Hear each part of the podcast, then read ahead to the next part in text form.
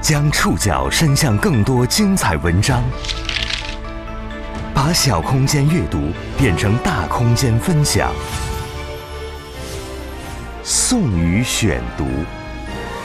讲述现实世界里的真实故事，把小空间阅读变成大空间分享。欢迎各位收听宋宇选读。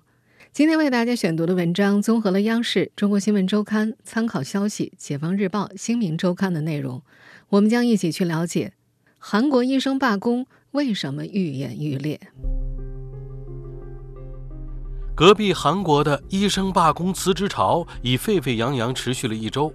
除了有超万名医生辞职罢工外，一万多名医学生也提交了休学申请。为什么韩国政府的医学院扩招计划会引发医生和准医生群体如此大范围的反弹？这项计划到底是为了患者，还是为了选票？抗议扩招是韩国医生们掉进钱眼里了吗？韩国到底缺不缺医生？这场由罢工引发的医疗灾难又还将持续多久？宋宇选读，今天和您一起了解韩国医生罢工为何愈演愈烈。我相信，就算不怎么关心国际新闻的朋友，也一定听说了隔壁韩国的医生辞职罢工潮。韩国保健福祉部昨天通报，截至当地时间二十三号十九点，已有超过万名实习和住院医生递交辞呈。近期，部分医院又出现了专科培训医生的离岗情况。我们现在听到的新闻片段呢，出自央视。这场从二月十九号开始的韩国医生大规模罢工，已经持续了一周多了。事态仍然在加剧。韩国中央灾害安全对策本部在统计了韩国一百家主要医院之后，发现已经有超万名实习和住院医生递交了辞呈，占总人数的百分之八十点五。除了基层医生之外，韩国四十所医科大学也有超过一点三万名学生加入了抗议活动，并且提交了休学申请。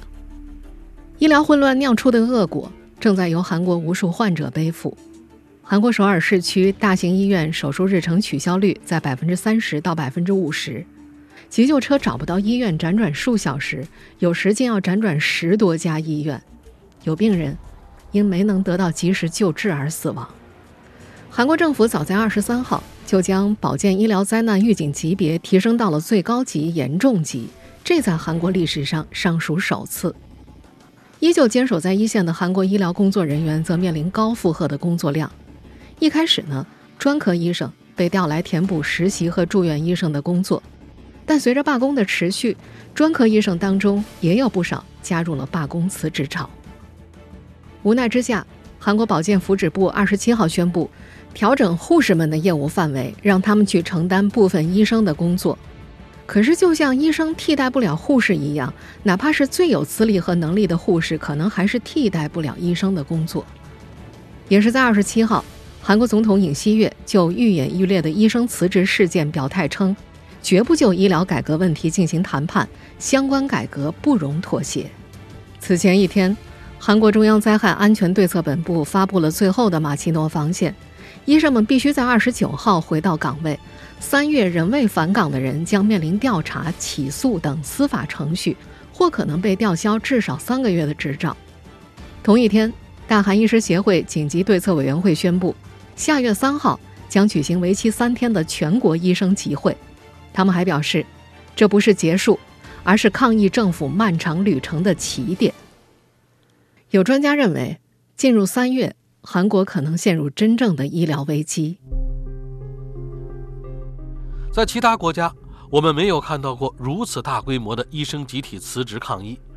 为什么罢工辞职潮会不断在韩国发生？是像有些人批评的那样？韩国医生掉进钱眼里了吗？他们到底在抗议什么？宋宇选读继续播出：韩国医生罢工为何愈演愈烈？这次医生罢工的导火索是韩国政府二月六号提出的医学院扩招计划。他们提出，从二零二五年起，全国范围内的医学院每年扩招两千人，从现行的。三千零五十八人增至五千零五十八名学生，增幅达百分之六十五，持续五年。也就是说，韩国医院里将多出共计一万名医生。政府给出的扩招理由是，随着韩国社会老龄化程度加深，医生的缺口也会变大，必须未雨绸缪。但多数医生不认同这一逻辑，他们认为。韩国医疗系统的根本顽疾是资源分布极度不均带来的结构性短缺。为了逼政府撤回计划，韩国第一批实习医生和住院医师于二月十九号递交了辞职信。首批罢工者呢，主要是来自首尔的五大综合医院，包括首尔大学医院、三星首尔医院、首尔峨山医院和首尔圣母医院等。此后，一些地方的大型医院，像釜山大学医院、全南大学医院也陆续加入。这场辞职潮的辐射范围逐渐扩大，前面也说了，到现在大范围的辞职潮已经蔓延到一百多家医院的医生和四十所医科大学的在读医学生。这里需要说明的一点是，目前韩国罢工和辞职的主要是低年资医生，也就是实习医生和住院医生以及少部分的专科医生。为了方便大家理解呢，我们在接下来会统一把他们称为住院医生。韩国医院的人员构成结构比较畸形，过分依赖住院医师是常年被诟病的一点。要了解这些医生们为什么会如此激烈的反对扩招，我们首先得简单了解一下韩国的医学院教育和医生培养体系。和大多数国家一样，韩国的医学教育是本科起点，绝大多数医学院呢是六年制。前两年呢，学习预科课程；后四年是本科课程。从大一开始，学生们就要开始集中进修解剖、生理、生物化学、病理、感染、免疫等科目。到了大三，就更加忙碌了。学生们在上课的同时，还要在医院实习，以及准备韩国医师资格考试。而在通过韩国医师资格考试，获得医师资格证之后呢，就可以进入医院，先做一年的实习医生。再当三到四年的住院医师，此后通过相应的考试，才可以成为专科医生。韩国健康保险审查评价院统计显示，首尔五大医院的住院医师在医生总数中的占比大约有百分之四十上下。韩国最大的医生行业协会大韩医师协会也做过一个调查，发现呢，住院医师每周工作时间至少有八十小时。比多数的医生要多近三十小时。另外，二零一四年高丽大学的一项调查还显示，实习医生和住院医生每天仅睡五点四个小时，每个月值八天夜班。但另一方面，他们的月平均工资又远远低于普通的专科医生。这也就是为什么每次的韩国医生罢工都是先从实习医生和住院医生开始的。眼下，韩国医生界和政府关于扩招的关键矛盾焦点是：韩国到底缺不缺医生？关于这个问题，政府方面和医疗界各执一词。宋宇选读继续播出：韩国医生罢工为何愈演愈烈？尹锡悦政府认为，人口老龄化会带来医疗需求大幅上升。韩国保健福祉部第二副部长朴敏珠二十二号表示，根据预测，到二零三五年，韩国六十五岁以上的老年人口数量将比现在增加百分之七十，相应的住院天数、门诊天数将分别增加百分之四十五、百分之十三。根据韩国健康与社会事务研究所的估算，如果政府不采取行动，预计到二零三五年的时候，韩国将会面临一点五万名医生的缺口。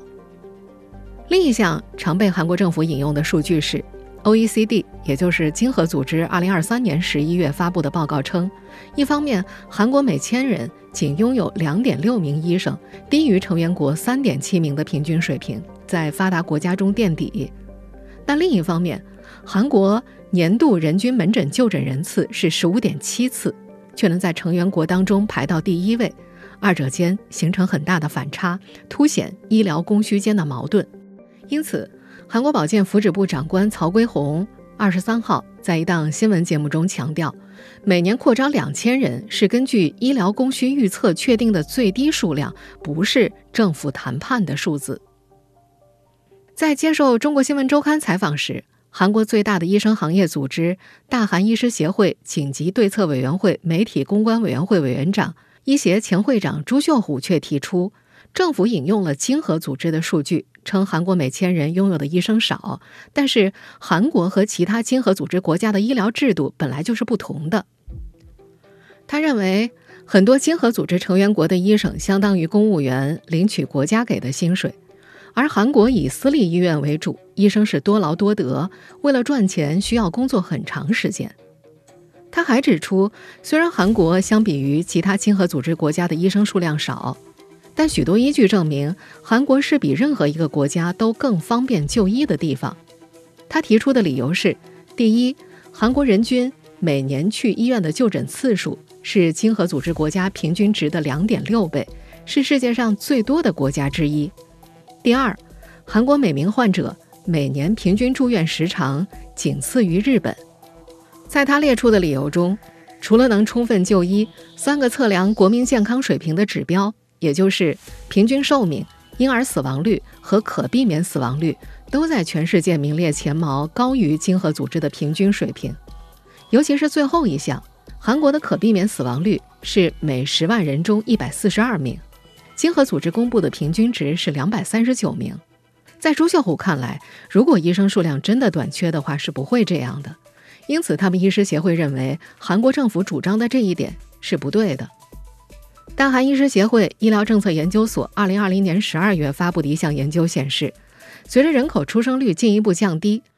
预计从二零二七年起，韩国将会出现医生供过于求的情况。二零三五年过剩人数可能会达到七千零四十三人。朱秀虎进一步强调，政府一开始就错误判断了原因，从而提出了错误的解决方案。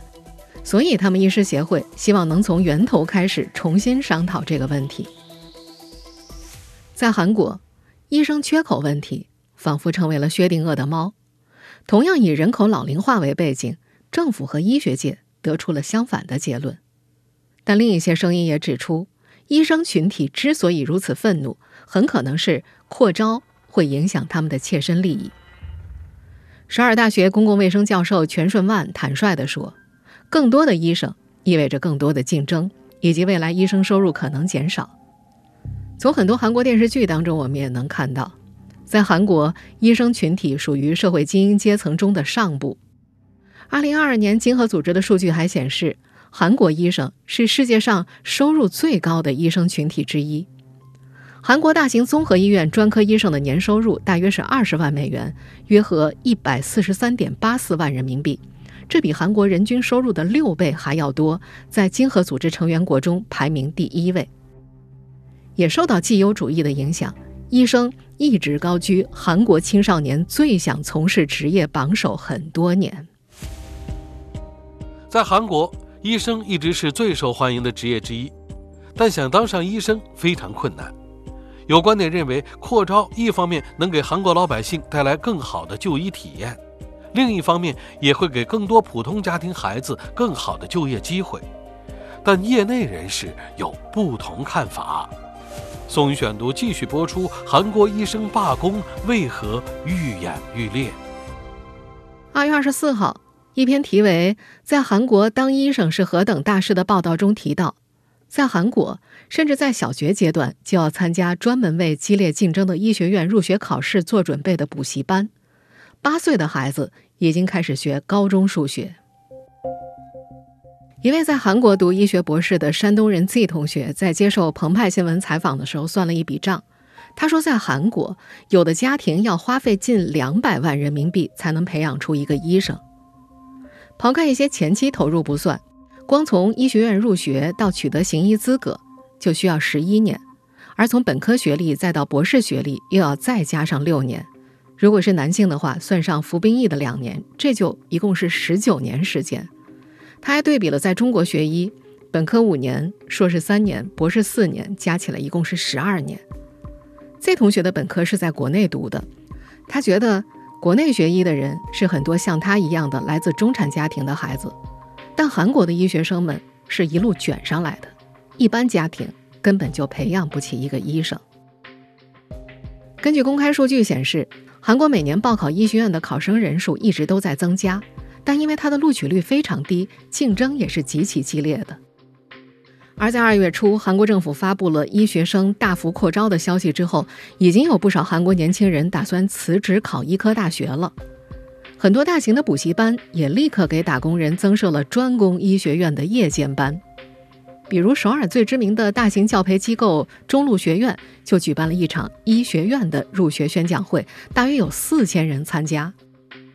这家培训机构估计，二零二四年大约有九千五百名学员想要考取医学院。二零二五年将会增加到一万五千八百人。为此呢，他们决定开设一个新的医学院特殊班。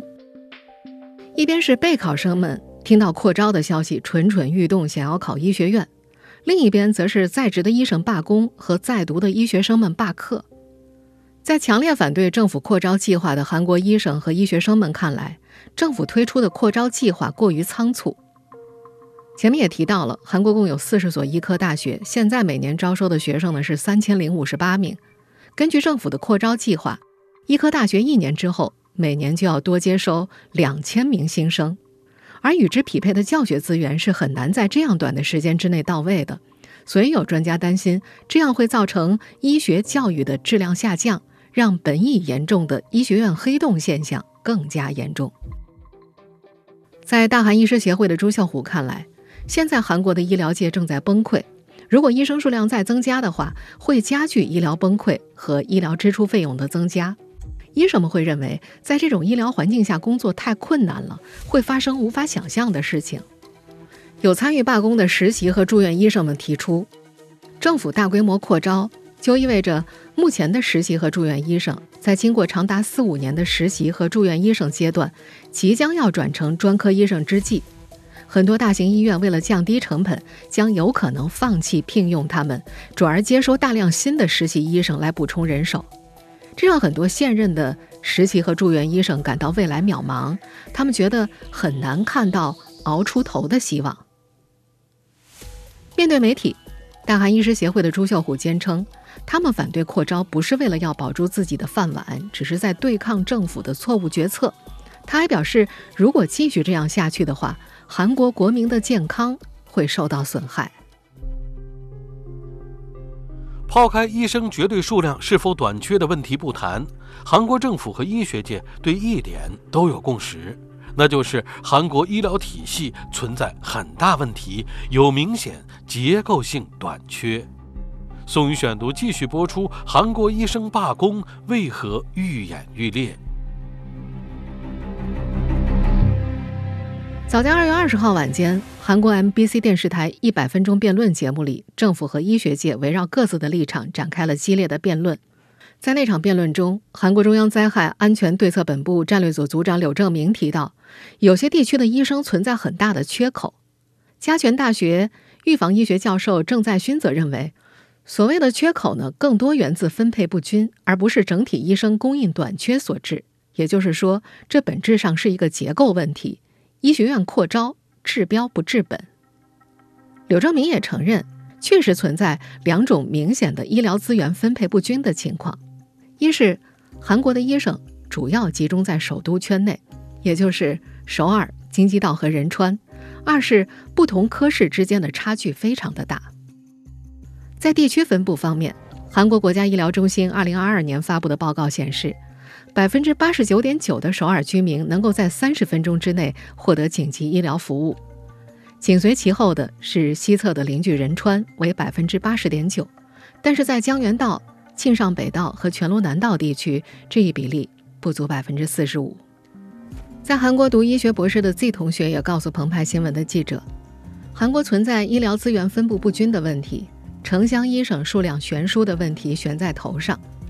大多数的医生呢都想留在首尔，避开首尔以外的地方，尤其是农村地区。在 Z 同学看来，如果韩国政府拿出更多的财政补贴，或者用免学费这一系列条件，鼓励更多的普通家庭孩子去偏远地区定向服务，或许能解决那里的医疗资源缺乏问题。除了地区不平衡，韩国医疗体系面临的一个更大危机是基本医疗领域。医生短缺问题，这是最关键也最难以解决的缺口。在韩国的医疗体系中，百分之九十以上都是私立医院。但同时，韩国的国民健康保险的覆盖率极高，几乎是全民医保，这就导致了医保报销率比较高的基本医疗专科，比如像小儿青少年科、妇产科、急诊、外科等科室的收入是相对有限的，而自费项目多的皮眼整，也就是皮肤科、眼科和整形科的收入非常的高。这些科室呢，也成为年轻医生趋之若鹜的科室，也是私立医院盈利的主体。韩国保健福祉部的调查显示，截止2020年，韩国眼科医生的平均年薪大约是4.58亿韩元，大约246万人民币；皮肤科医生的平均年薪3.03亿韩元，大约是160万人民币，高于医生整体的平均年薪。而小儿青少年科的年薪只有。一亿韩元，大约是五十三万人民币，是唯一一个年薪较十年前有所下降的科室。不对等的经济激励下，韩国保健福祉部和国民健康保险公团统计发现，截止二零二二年，韩国的整形医生数量在过去十年里几乎翻了一番。皮肤科医生的数量也增加了大约百分之四十，但是和国民基本生命健康息息相关的儿科、妇产科、外科等。却一直面临着用工荒。从保健福祉部对于2022年住院医师招募情况的调研来看，整形外科的申请率百分之一百八十点六，皮肤科百分之一百八十四点一，但是小儿青少年科只有大约百分之二十五，远远都招不满。此外，基本医疗领域的治疗还存在比较高的风险，这也增加了韩国年轻医生们的逃避心理。大韩医师协会的朱秀虎介绍，按照国际标准，只有医生犯故意或者重大过失才会被判刑。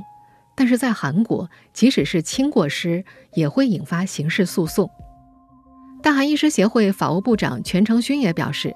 韩国医生不愿从事基本医疗的最大原因是医疗诉讼的负担。现在，愿意看诊生命垂危的危险病人的医生，在韩国越来越少。在朱秀虎看来，这才是韩国亟待解决的问题。以前医生们也不爱在这些科室工作，因为非常辛苦，但至少没有像现在一样招不满。现在这些基本医疗科室的人手勉强够用，但随时都可能会崩溃。他认为，如果韩国的医疗制度不改变的话，这种情况只会越来越严重。更加关键的是，要为医生们创造出从事基本医疗服务的理由、信心和制度环境。不然，招再多的人也没有办法解决根本的问题。您正在收听的是《宋宇选读》，韩国医生罢工为何愈演愈烈？如果韩国政府扩招计划最终成功实施的话，将成为韩国医学院一九九八年以来的首次扩招。实际上，韩国医学院每年招生人数不仅二十七年来没有增加过。二零零零年到二零零六年期间，还从三千两百七十三人缩减到了现在的三千零五十八人，此后就一直保持不变。多年来，韩国政府一直在寻求医学院扩招，并将其作为医改的关键抓手，但是屡战屡败。二零零零年，韩国政府同意减招医学生，就源自政府提出医药分离改革之后，持续引发了五个月的医生大规模罢工。政府为了安抚医学界，最终同意将医学生招生缩减百分之十。韩国上一次的医生大罢工发生在二零二零年，当时呢文在寅政府也提出了扩招计划，每年增加医学生四百人。当时同样遭到了医学界激烈的反对，后来迫于新冠抗疫的压力，没有能够继续推动。站在大韩医师协会的角度，朱秀虎分析称。二零零零年以来，韩国历次医改都是政府一意孤行，不听医生的声音。他觉得这次制定扩招政策的学者，还是之前制定失败政策的那批人。他还指出，医生群体是支持尹锡悦当选总统比例最高的群体。但尹锡悦当选之后，本以为他会尊重医生的自由和自主权，没想到这次在扩招问题上却变本加厉。因此呢，医生们感到了背叛，非常的愤怒。还有批评指出，韩国历届政府都在进行医改，但都缺乏足够有魄力的行动。也有评论认为，历届韩国政府缺乏的不是魄力，而是诚意。在韩国，医改几乎每次都会引发医生罢工，激起医患矛盾。站在患方的政府因此得以提振支持率，这让改革成为选票行动。政府呢也会在选举季挑起话题。二零二四年四月，韩国将会进行国会选举，尹锡悦所属的国民力量党被各大民调视为必然败选。在这样的背景下，尹锡悦政府此次的态度格外强硬。民调机构韩国盖洛普二月二十三号公布的一项民调结果显示，总统尹锡悦的施政好评率是百分之三十四，较上一次调查提升了一个百分点；差评率百分之五十八，与上一次调查持平。比例最高的几个好评理由当中，医学生扩招政策排名第二位。韩国医生们维护和争取自身利益的想法可以理解，但是这种以牺牲患者利益为代价的抗争方式，已然引发了外界的强烈批评。当地时间二月二十八号，韩国保健福祉部在警方的协助下，已经向部分离岗的实习和住院医生代表上门派发了返岗命令书，为走司法程序做准备。目前，这场韩国的医疗危机还看不到结束的苗头。对于花费了大量时间和资金跻身医生行列的医生和实习医生们来说，政府吊销医师执照是否有威慑性，仍然有待观察。但无论如何，为这次事件最终买单的，还是韩国的普通老百姓们。二月二十三号，一名八十多岁的妇女在心脏骤停之后，先后辗转了七家医院都不被接收，最终不幸死亡。这不是本次罢工过程当中第一例因为延误救治而死亡的案例。仅在韩国大田市，救护车转运时长已经被拉长到了两个小时。大田市消防本部称，二十号到二十五号一共发生了二十三起救护车转运延误事件，而在釜山，同期也发生了四十二起转运延误事件。在这场依然在持续的医疗危机里，还不知道会有多少孕妇。外科病人、急诊病人、儿科患者已经并将会成为牺牲品。